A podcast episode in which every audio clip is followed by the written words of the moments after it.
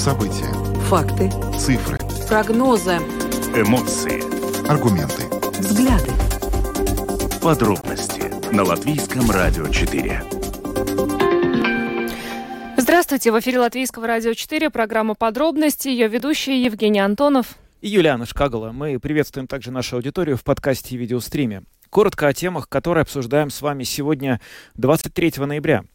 Первая тема, которая беспокоит общественности нас уже много недель, это НДС на овощи и фрукты. Как выяснилось, э, пониженная ставка НДС, которая до сих пор составляла 5%, со следующего года составит 12%. Это решение вызвало скандал. Дело в том, что и фермеры выступают против этого, и даже это решение стало одной из причин исключения депутата из фракции «Нового единства». Подробнее в самом начале нашей программы. Затем э, поговорим о том, что э, сегодня стало известно со следующего года в общественных местах дефибрилляторы станут обязательными. Это решение обсуждалось еще во время работы 13-го Сейма. Тогдашний председатель комиссии по трудовым и социальным вопросам Андрей Скриде, он же кардиолог, его активно продвигал. Сейчас уже известно, что в некоторых, например, торговых сетях эти дефибрилляторы появились, но, э, тем не менее, э, предстоит и э, в других местах их оборудовать уже обязательно со следующего года. Сегодня мы на эту тему поговорили с кардиологом, доктором медицинских наук, для того, чтобы выяснить, насколько это вообще реально может спасать жизни и смогут ли обычные жители пользоваться этими устройствами. Позднее поговорим о том, что Сейм на два года ближайших ограничил максимальный рост тарифов на распределение электроэнергии. Соответствующее законодательство парламент утвердил сегодня. Поговорим, насколько вообще это решение может повлиять на конечные цены на энергоносители для потребителей какие там есть подводные камни. Сегодня ночью Латвию накрыло снегом, и это привело к тому, что примерно у 9 тысяч а, жителей пропало электричество. Кроме того, сегодня опаздывал общественный транспорт, как, а, например, рижский, а так и междугородний, и даже задержки были в расписании поездов. А кроме того, только за одно утро в нашей стране было зарегистрировано больше 60 дорожно-транспортных происшествий. Сегодня мы хотим обсудить с вами, как для вас этот день прошел, как, собственно, снежная буря повлияла на ваши планы. Примем ваши звонки 67227-440, телефона прямого эфира, и пишите нам на WhatsApp по номеру 2804 0424. Ну а видеотрансляцию программы смотрите на странице LR4LV, на платформе Rus.LSM.lv, в Фейсбуке на странице Латвийского радио 4, на странице платформы Rus.LSM, а также на YouTube-канале Латвийского радио 4. Записи выпусков программы «Подробности» можно услышать на всех крупнейших подкаст-платформах. Кроме того, наши новости и программы можно услышать и в бесплатном мобильном приложении «Латвия с радио», которое можно скачать в App Store и в Google Play. Ну а далее обо всем в порядку.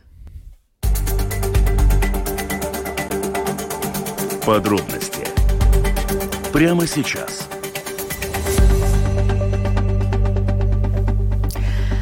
Программа подробности на Латвийском радио 4. Говорим о том, что очень сильно недовольны фермеры компромиссным вариантом введения в следующем году 12-процентного налога э, на добавленную стоимость на овощи, фрукты и ягоды. Напомню, что до сих пор у нас э, был период, когда действовала сниженная ставка НДС в размере 5%. Э, в итоге ну, подразумевалось, что уже со следующего года эта ставка вернется на первоначальный уровень, но все-таки было принято решение о компромиссе это 12%. Впрочем, фермеры очень сильно недовольны этой ситуацией. И вот, например, а, представитель крестьянского сейма Мартин Штронс а, вообще сказал, что у правительства есть 5 дней для того, чтобы сохранить эту льготную 5% ставку. А в противном случае, по словам Тронса, кому-то из лиц, принимающих решения, придется нести политическую ответственность. Ну а сейчас с нами на прямой телефонной связи зампредседателя парламентской фракции «Нового единства» Айнер Сладковский. Лабвакар. Алло? Labvakar. А, labvakar. А... Labvakar, te Андерс Клубаш. Да, atvainojiet, mēs nedaudz, да, немножко мы перепутали, видимо, номера э, телефонов депутатов. Андрей Кулбрикс у нас тоже сегодня планируется. Сейчас мы э, разберемся свяжемся с э, господином э, Латковскисом. Э, еще хочу э, добавить, что накануне стало известно, что депутат от э, Нового Единства э, Андрей Сцели Питерс исключен из фракции Нового Единства. И э, сам он сказал, что, э, по его мнению, э, такое решение, может быть, было принято в связи с тем, что депутат предложил все-таки э, сохранить э, вот эту пятипроцентную ставку НДС. Э, Айнер Сладковский, зампредседателя парламентской фракции «Новое единство», с нами на связи. Лавакар. Лавакар. А, господин Латковский, э, ну, я думаю, что и наши слушатели и э, очень хотят все-таки понять, а почему э, принято было коалиционными партнерами решение, ну, не сохранять эту пятипроцентную ставку НДС на овощи и фрукты, а, а вот оставить э, 12% как компромиссный вариант. Tātad vairākus gadus atpakaļ, kad tika pieņemts lēmums samazināt uz 5% PVN šos maksājumus, šis lēmums tika pieņemts ar atrunu, ka tas ir uz laiku. Un šāda vienošanās bija no visām pusēm. No Finanšu ministrijas zemkopības, no organizācijām, kas pārstāv uh, augļkopjas, uh, dārzeņu audzētājus. Nu, vienā brīdī uh, Finanšu ministrija uzskatīja, ka šim, uh, šī vienošanās ir uh, izpildīta un uh, piedāvāja budžetā atgriezties pie tās likmes, kāda arī bijusi vienmēr un visur uz 21%. Uh, Ceļapītera kungs uh, aizstāvēja to, ka ir jāpaliek pie 5%. Uh, mēs frakcijā viņu arī uzklausījām. Uh, sarīkojām uh, vismaz divas tikšanās ar uh, Finanšu ministriju, iesaistot arī citas frakcijas deputātus, kuri uh, neuzskatīja, ka jābūt šādam lēcienam atgriešanās no 5 uz 21 uh, viena gada laikā. Un, uh, ilgstošās sarunās mēs panācām kompromisu par 12%. Mhm. Nu, man jums nav jāstāsta, ka ir ļoti labi zināms teiciens, kas attiecās uz politiku, ka politika ir kompromisa māksla. Skrienot cienā neko nevar panākt. Un tas, ko varēja panākt, bija tiešām samazinājums no 21%, ko bija iecerējusi Finanšu ministrija, uz 12% ir iesniegti trīs frakciju vadītāji parakstīts priekšlikums par šiem 12%. Nu, ja tie ir frakciju vadītāji, kas ir parakstījuši, tad es ticu, ka arī frakciju deputāti balsoja uz otro lasījumu balsojumā, arī atbalstīs šo te, uh, samazinājumu no 21, kas ir budžetā ierakstīts, kas ir iesniegts no valdības uz 12%. Mm -hmm. Ну вот э, фермерские организации, э, да, я понимаю, что действительно это решение, которое вы сейчас сказали, это компромисс, но фермерские организации, которые выступают против даже этого компромисса, говорят, что повышение налога неизбежно приведет э, к росту цен на овощи и фрукты. Насколько этот фактор вообще учитывался и как он может повлиять на, может быть, на дальнейшую судьбу этого налога? To, ko Finanšu ministrijas sarunās ar deputātiem solīja, ka viņi mēģinās uh, konkrēti palīdzēt vairāk tieši uh, dārzeņu un augļu audzētājiem, uh, jo savādāk viņi uzskata, ka tiek atbalstīti līdz ar to arī ne Latvijas dārzeņu un augļu audzētāji. Un tādā veidā mēs zaudējam PVN ienākumus, kurā varētu aiziet valsts budžetā vajadzīgām lietām. Skolas, skolotāji, medmāsas, slimnīcas. Uh, protams, līdz ar to deputātiem ir jāseko līdzi. Bet es domāju, tiešām šajā situācijā, kad budžetā, ja nemaldos, prasības no visām ministrijām un institūcijām bija 2 miljārdu vērtībā, um, katrs miljons bija vērts tam, lai tā pašā izglītības sistēmā vai veselības uh, pietiktu naudas, kas tika prasīts arī no šo organizāciju puses. Nu, mēs šogad šajā rudenī neredzam demonstrācijas ar skolotājiem vai medicīnas darbiniekiem. Un, uh, tur katrs šis PVN iekasētais miljons uh, bija ļoti svarīgs. Viņš aiziet uh, labām lietām. А, Господин Латковский, что касается решения исключить из фракции «Новое единство» депутата Андрея Целя Питерса, то э, действительно ли это связано с тем, что он все-таки настаивал на этой пятипроцентной ставке НДС? Jā, līdz šim manā pieredzē uh, parlamentā, uh, tad, kad ir vienošanās starp partijām, kuras sastāda valdību par priekšlikumu neiesniegšanu, tas attiecās arī uz tiem bēdīgi slavenajām deputātu kvotām vai kā savādāk, tad vienmēr šādas vienošanās tiek pildītas, jo, kas ir svarīgi, Uh, balsojums par budžetu ir arī balsojums par valdību. Valdība var krist tad, kad tā pati izlemj krist, vai arī kāds var pieprasīt valdības demisiju vai premjeras demisiju un nobalsot saimā. Bet vēl ir ļoti svarīgi, ka balsojums par budžetu atšķirībā par citiem likumprojektiem, kas saimā ir ļoti daudz, simtos mērām, uh, tieši balsojums par budžetu ir tas, kura dēļ var krist valdība. Un savā pieredzē es vienu tādu balsojumu atceros, tas bija kādā veidā emša valdība krita. Līdz ar to nu, tas no kolēģa puses tika uzskatīts par uh, smagu disciplīnas pārkāpumu jau uz koalīcijas fona, ne tikai uz frakcijas. Un, līdz ar to tāds arī lēmums bija. Jā. Ļoti žēl, protams. Mm. Paldies jums liels par sarunu. Ainars Latkovskis, зампредседателя парламентской фракции «Новое единство». Paldies vēlreiz un jauku vakaru jums. Paldies. Paldies. Paldies. Так, ну что ж, господин Латковский сказал, что да, ну по подсчетам Минфина уже нельзя было сохранять 105-процентную ставку, и вот в частности упомянутый нами депутат Целя Питерс предлагал 5-процентную, несколько раз проходили встречи, где все это обсуждалось, но вот, как господин Латковский сказал, политика это искусство компромисса, и вот нашли этот компромисс 12%. Дело в том, что вообще в рамках бюджета на следующий год э, министерство в целом э, подавали запросы на общую сумму почти 2 миллиарда евро, и поэтому каждый миллион был на счету, и, собственно, ну, пришлось чем-то жертвовать. Кроме того, Минфин обещал помогать производителям овощей и фруктов в этой ситуации.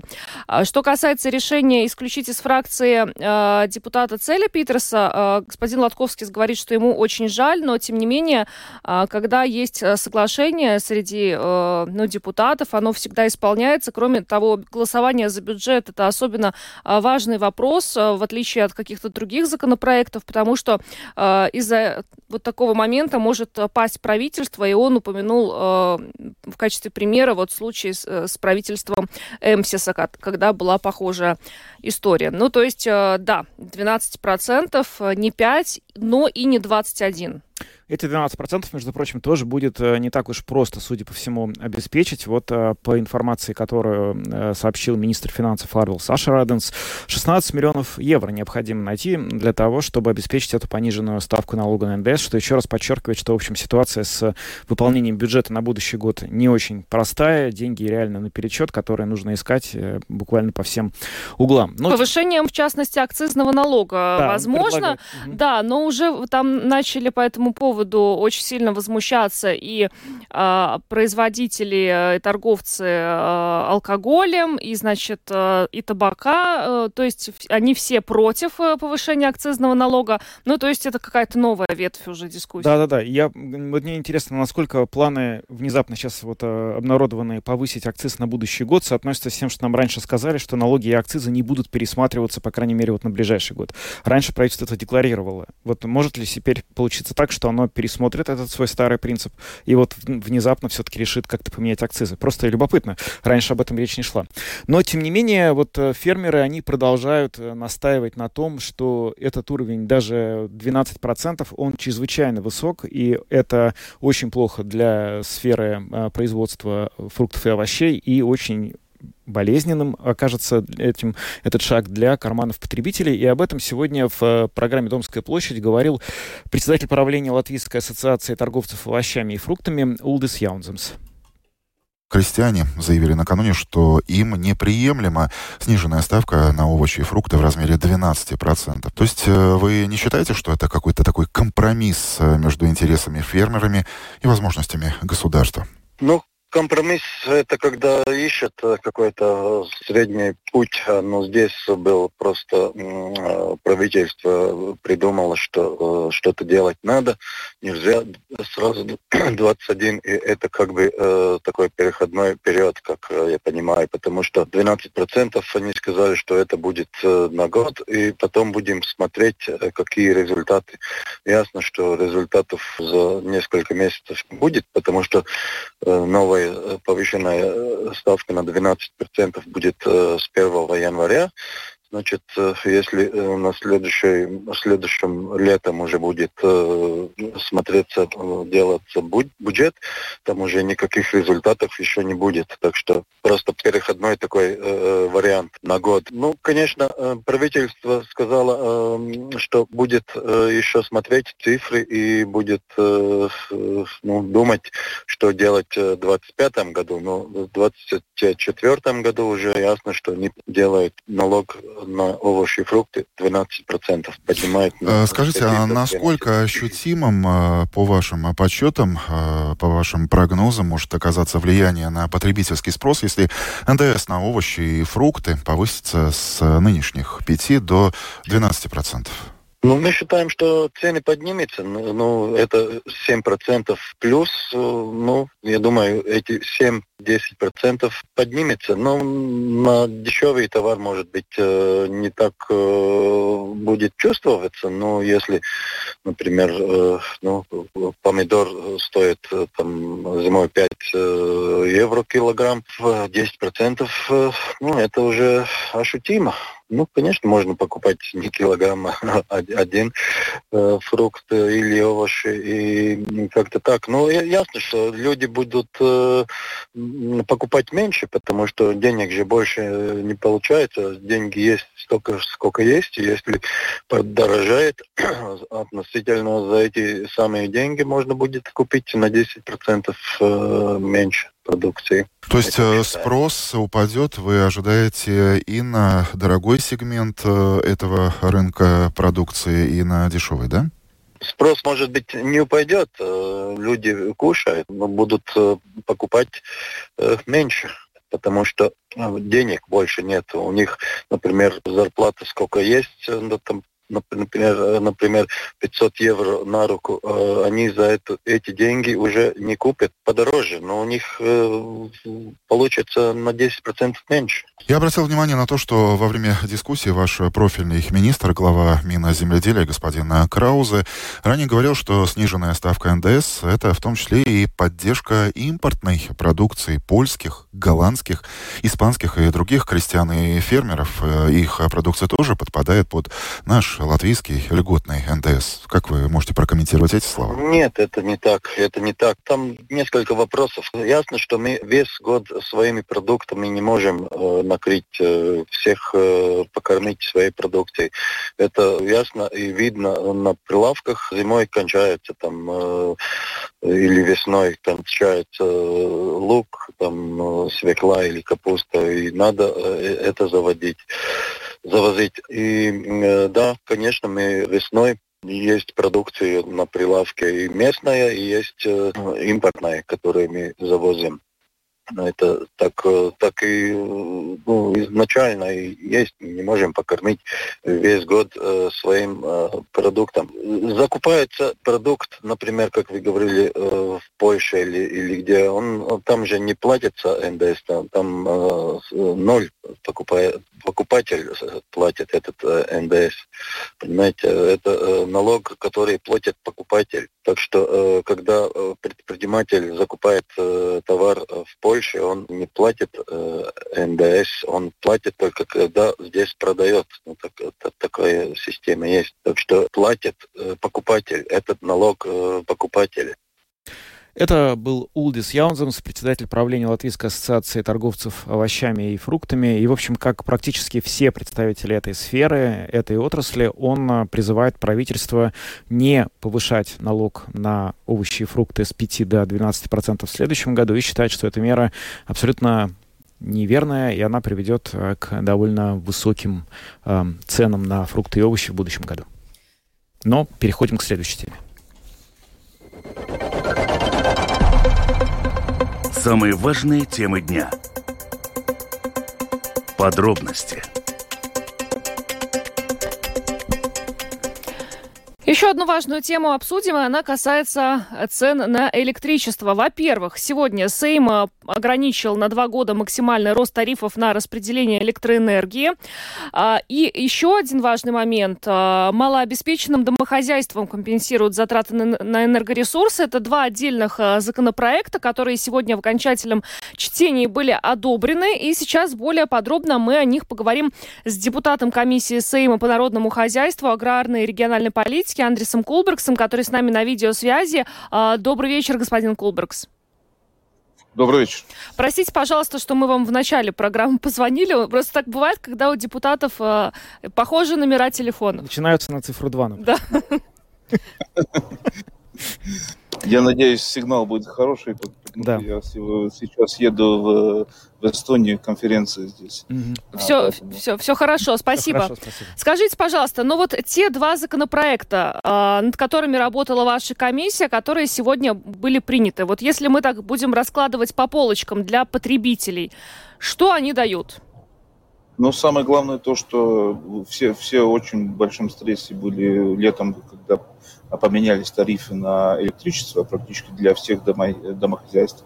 А, ну, там были существенные э, увеличения, а, которые, это был неправильный шаг. Неправильный шаг в, в том, что надо было, конечно, при таких больших изменениях быть каким-то периодом, э, переходным периодом, а, когда люди могут э, пересмотреть свои подключения и, и к, к, приспособиться к этим. Поэтому это правильный закон, законопроект. Да. Есть, законопроект, поэтому а, то, что сегодня произошло, то, что практически для всех домохозяйств, которые на, а, с одной фазы а, и ампераж до 30 ампер, то есть 25 это последнее, и там промежуток, то есть до трехфазных трехфазные до 25 тоже будут иметь э, совсем э, маленький э, ступень э, при увеличении э, тарифа. Этот тариф будет э, в 2000 в следующем году снижены и также чуть-чуть подняться, но этот уровень поднятия будет э, а, ограничен. То есть в 2025 году, году будет еще чуть-чуть больше, но это будет совсем несущественно по сравнению с то, что было предложено летом. Ну, то, что проявилось летом. Но здесь э, мы вместе с Национальной Афиной и тоже в комиссии мы, мы довольно хорошо, качественно этот вопрос пересмотрели. И здесь промежуток получается тех, которые простых, да, то есть в квартирах живут, э, у которых э, одна фаза и 30, э, 30 ампер или 40 ампер, 32 или 40 ампер, эти домохозяйства не получат. То есть они сразу получат от, здесь у меня записано, от сегодняшних, которые в силе, старые, то есть которые были в силе евро 24, да, на все были однофазные, одинаковые э, э, евро в месяц подключения. А сейчас эта ступень будет увеличится существенно. А, например, на одну фазу 32 ампера, это 8 э, тысяч таких домохозяйств, это будет 12 евро 16 центов. То есть ну, довольно серьезное увеличение. А, и также одна фаза 40 ампер, это тоже 15,2 э, евро в месяц от 1 евро 24. Так как в комиссии мы решали, что и одобрено это было, что нету смысла этих э, ставить снаружи, оставить этих без этой эм, подмогой так как а, эти домохозяйства будут переключаться или вниз на а, одну фазу 25, или вверх на три фазы, большинство наверх на три фазы 16, где у них получится меньше затраты в месяц, то есть это нелогично. Но сегодня, к сожалению, коалиция не поняла, что я, я рассказывал, это не, не Excel, да, здесь просто люди будут переключаться, все равно это а, по финансам не будет иметь э, разницу. Но, к сожалению, это не приняли и осталось как э, оригинале было задано, то есть не как комиссия. Но это одна вещь, то есть э, те, которые имеют три фазы, дом, где ну, 27 тысяч таких домохозяйств, где 32 ампера, да, три фазы, 32 ампера. Сегодня это было 6 евро 40 центов за месяц за подключение, но будет существенно, да, увеличится на 29,44. И эти не, не будут иметь это э, ограничение, то есть э, по полной, по полной программе будет иметь. Также, э, э, также есть такие три фазы. 40 ампер, то есть более мощное подключение. Это будет вместо 8 евро уже 36,80. Mm-hmm. То есть эти не получат. Но все другие получат. То есть, ну там э, увеличение будет э, очень ну, приемлемое. То есть э, и можно будет два года э, в течение двух лет э, выбрать правильное э, к себе подключение, уже приспособиться. Mm-hmm. Господин Клубрас, можно про уточнение какое-то совсем такое, может быть, э, как сказать, для чайников, потому что не всегда просто разобраться вот в этих э, цифрах, э, амперах и так далее. Вот давайте возьмем среднюю квартиру. Подавляющее большинство домов это однофазное подключение 16 ампер. Начиная с Нового года стоимость, стоимость электричества конкретно для жителей этих квартир, оно станет меньше, чем они платят сейчас, или чуть больше? И если да, то насколько? То есть Здесь не, не вопрос, сколько будет стоить электричество, это, это ваш выбор подключения к, какому, к продавцу, но подключение садолостикус, то есть да. физическое а, подключение, то, чтобы у вас этот ток был дома, то есть э, провод, чтобы работал, один, один, одна фаза 16 ампер, это больше всего, конечно, прав, правильно сказали, э, это будет от 1 евро 24 цента Э, поднимется на 3 евро 24. То есть, ну, совсем несущественно и достаточно приемлемый э, ступень. И с 2025 года это будет 5 э, евро, э, запятая 24 4 цента. Угу. То есть это, это, этот законопроект э, конкретно ограничает э, поднятие то есть этой ступени, чтобы это не было так, э, ну так, э, так много э, сразу. Угу. Ну, это конечно, надо понять, что это э, на счет, за счет а, э, Латвэнерго, который прибыли Латвэнерго, то есть там э, довольно много миллионов потрачено будет на это, чтобы это покрыть. А, господин Колбергс, но еще один важный вопрос сегодня был принят, и он касается единой системы компенсаций э, на затраты на электроэнергию для, для жителей нашей страны, для домохозяйств с низким и средне-низким уровнем дохода. Да? Э, ну, сразу напрашивается вопрос, что такое низкий и средне-низкий уровень дохода? Как это все будет определяться, и кто будет рассчитывать на, на эти компенсации? Ну, я, я, я хотел бы сказать, наконец-то, наконец-то, сколько лет, э, если мы хорошо помним COVID, время ковида, также прошлую зиму, а, также когда электричество субсидировало государство, мы э, раздавали, ну, как это называется, вертолетные деньги каждому и всем. То есть, ну, совсем несмотря, нуждается ли эта семья или, или эта квартира ну, этой помощи или кто-то, э, которому это совсем, то есть, ну, несущественно и мог, может покрыть это, это превышение. То есть мы тратили а, государственные деньги не совсем а, а, правильно, то есть и качественно. Но на этот шанс это значит, что с 1 января будет э, электронная система. И главное, что жителям понимать, это э, пенсионерам и тем, где инвалидность, где э, э, не настолько высокий уровень э, то есть доходов. Доходов, да. Те люди автоматически получат. То есть есть создана система, которая будет мерить конкретные пропорции, то есть процентную пропорцию, сколько затраты уходит на энергию от всех домашних домохозяйств и автоматически уже эта система будет работать. То есть вам не надо будет специально заявлять, ходить, э, чтобы вы получили это, это у вас получится автоматически. И эта система будет связана с э, информацией от э, государственных дата, да, баз данных, данных угу. баз данных. И также это будет, эта система не будет сразу вот только такая и все. Она, конечно, будет улучшаться, а, и сейчас э, первое их действие будет уже начинаться с января. Я думаю, это хороший подход, чтобы а, государственные деньги, эта помощь э, ушла именно тем домаш... домохозяйствам, где точно это нужно и где нам надо помочь. Не всем, а, кому даже, ну, например, мне я могу э, заплатить, я могу это покрыть, и мне не надо помощи от государства. Это нуждаются другие люди, чтобы мы не тратили государственные деньги попросту. Mm-hmm. Ну и главное то, что не, не надо будет э, то есть мы знаем, что а, большинство процент, которые получают это деньги, это будут э, а, пенсионеры, ну, которые не имеют настолько хорошие э, навыки, как искать в компьютере, в интернете. А, ну, то есть этого подхода нет. Им надо физически ехать, заявление писать. То есть этого больше не будет. Они автоматически получат это уже без этого бюрократического процесса.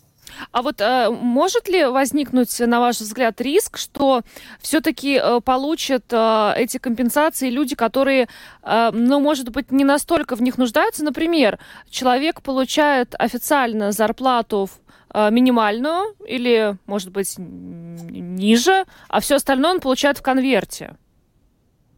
Я на сто процентов будет такие ситуации, сто процентов, э, и эта система не будет Э, перфектно, э, именно перфектно с самого начала, начала это точно, но это будет все равно намного меньше, чем мы просто разделяем деньги всем. Uh-huh. А, конечно, будут ошибки, конечно, но это будет совсем правильный путь, где можно будет улучшать эту систему э, автоматическую. А, надо научиться, конечно, ее пользовать. Это будет, я думаю, надо дать время чтобы получалось, не надо критиковать сразу, чтобы просто научились ей пользоваться, какие критерии использовать, какие критерии. Ну, сегодня, например, хороший вопрос возник, где мы созда... Э, задали этот вопрос тоже в комиссии. То есть система будет э, мерить, сколько у вас на аренду квартиры уходит, то есть сколько это пропорции.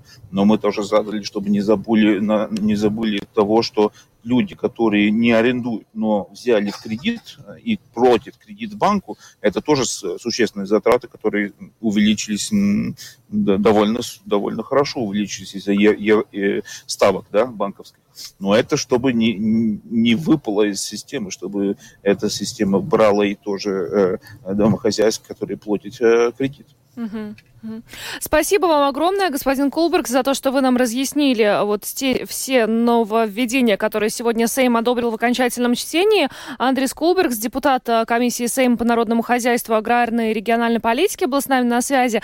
Благодарим и всего доброго вам, хорошего вечера. До свидания. Пожалуйста, спасибо. Спасибо.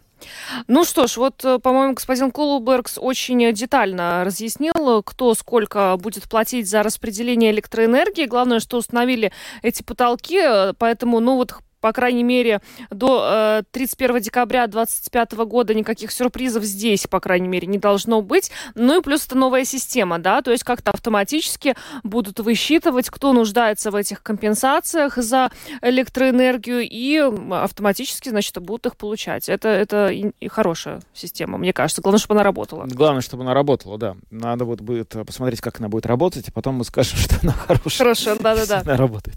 Ну что ж, переходим к нашей следующей теме. Самые актуальные темы дня. Подробности.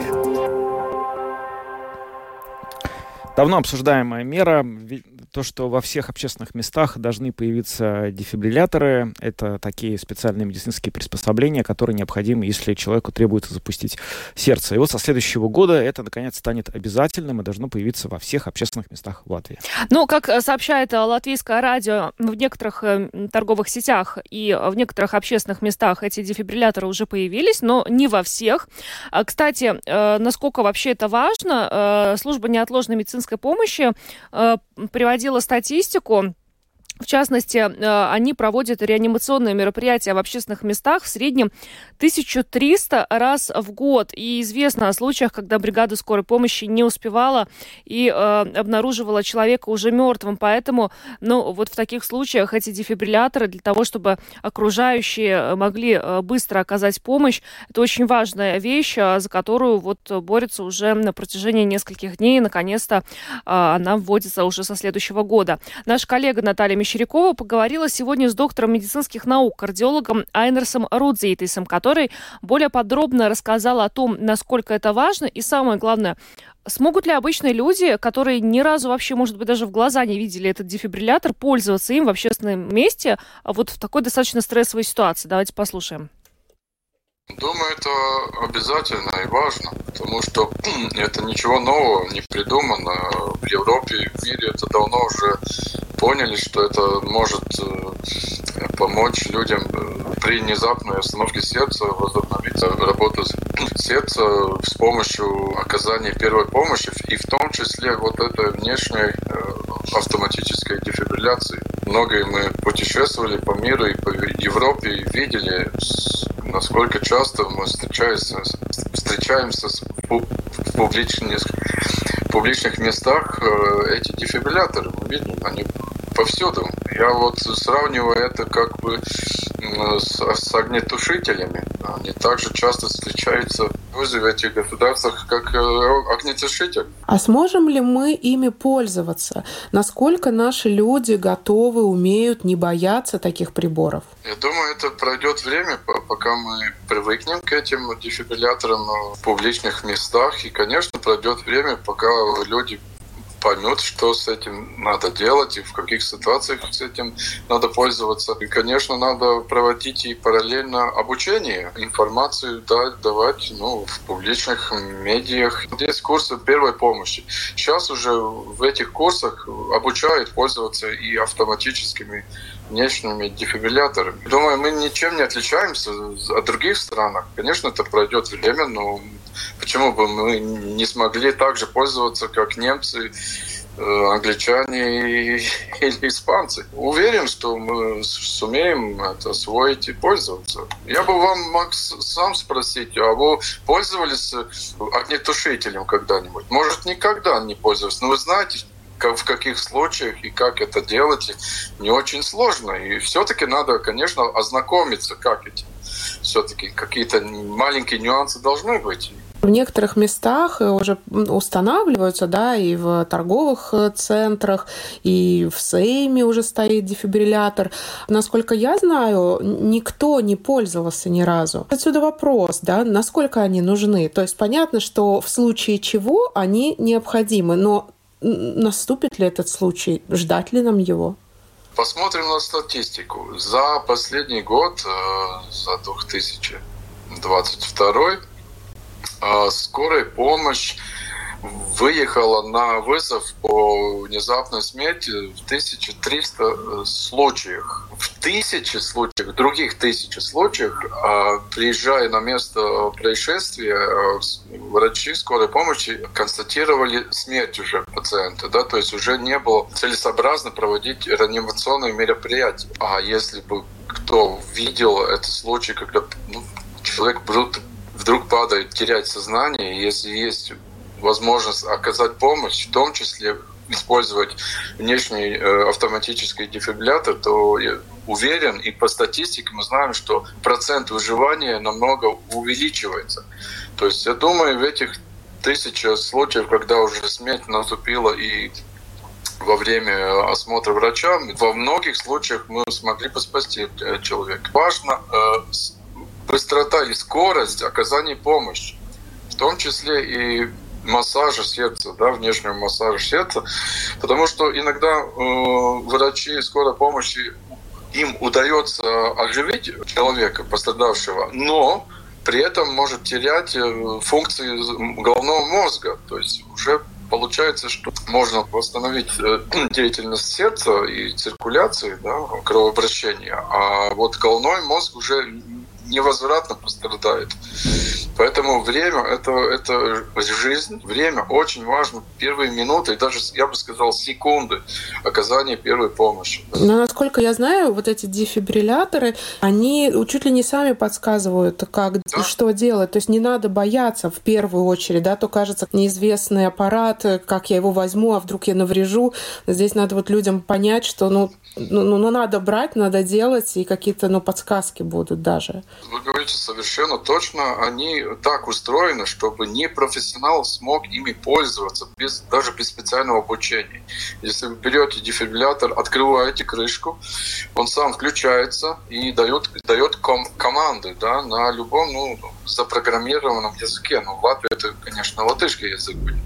И дает команды. Есть такие дефибрилляторы, где визуально видно, что делать. Да? И, конечно, есть э, картинка, где видно очень простым образом показано, где надо присоединить к телу э, человека, пострадавшего человека, вот так называемые липучки, или назовем их точнее электроды, через которых дается этот электрический разряд во время того, когда уже ну, остановилось сердце. И вот в тот момент, когда ритм поднадлежит дефибрилляции, потому что не все остановки сердца подня... можно возобновить э, действие сердца с помощью дефибриллятора. Но дефибриллятор сам проводит диагностический алгоритм. Человек только э, во время того, когда дефибриллятор дает команду ну, пуска раз... разряда, вот мы нажимаем одну, нажимаем одну единственную кнопку, и вот это наша задача. И потом слушать дальше, что дает какие команды дефибриллятор. Конечно, важно э, и позаботиться о своей безопасности. Что главное, что во время э, электрической разрядки не быть в контакте с пострадавшим. То есть, ну, это тоже говорит команда дефибриллятор, что и как надо делать. Айнерс Рудзитис, доктор медицинских наук, кардиолог, рассказал, что не надо бояться дефибрилляторов. Они прекрасно работают в руках даже людей, которые никогда ими раньше не пользовались и могут спасать жизни даже в такой ситуации. У нас остается еще немного времени. Обсудим последствия сегодняшней бури.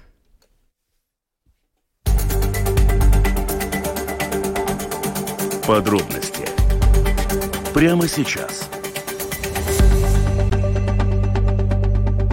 Зима пришла, откуда не ждали. Снова снег, снова выпал, и снова это стало абсолютно неожиданным событием для подавляющих жителей нашей страны. Если... Так всегда происходит. Абсолютно, каждый год, да. Да, особенно, мне кажется, в Риге. Рига, э, ну, э, водители в Риге никогда не готовы к снегопаду. Они просто неисправимые оптимисты. Они всегда ну, говорят, лучшее, что снега не будет в этом году. Возможно. Сегодня город э, встал, Рига встала.